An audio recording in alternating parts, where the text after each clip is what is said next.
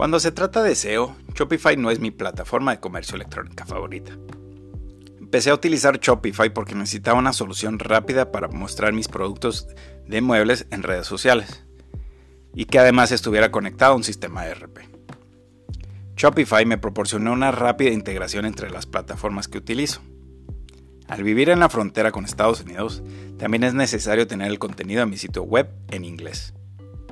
Encontré la aplicación de Translation Lab y parece bastante similar a WPML para WordPress, pero no pensaba dedicar el tiempo de la traducción como lo hago con mi blog. Necesitaba una aplicación de traducción en Shopify que fuera buena y confiable y que me ayudara a tener parte de mi contenido en inglés. Por ello decidí instalar la aplicación de Wiglot Translate. Con la aplicación de Wiglot para Shopify fue realmente fácil y rápido traducir el contenido de la página.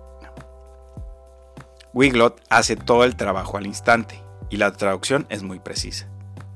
Si quieres traducir de uno o máximo dos idiomas, te recomiendo Wiglot.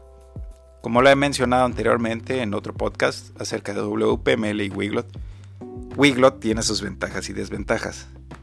Pero con Shopify es una plataforma más rígida y con un menor número de aplicaciones en comparación de WordPress.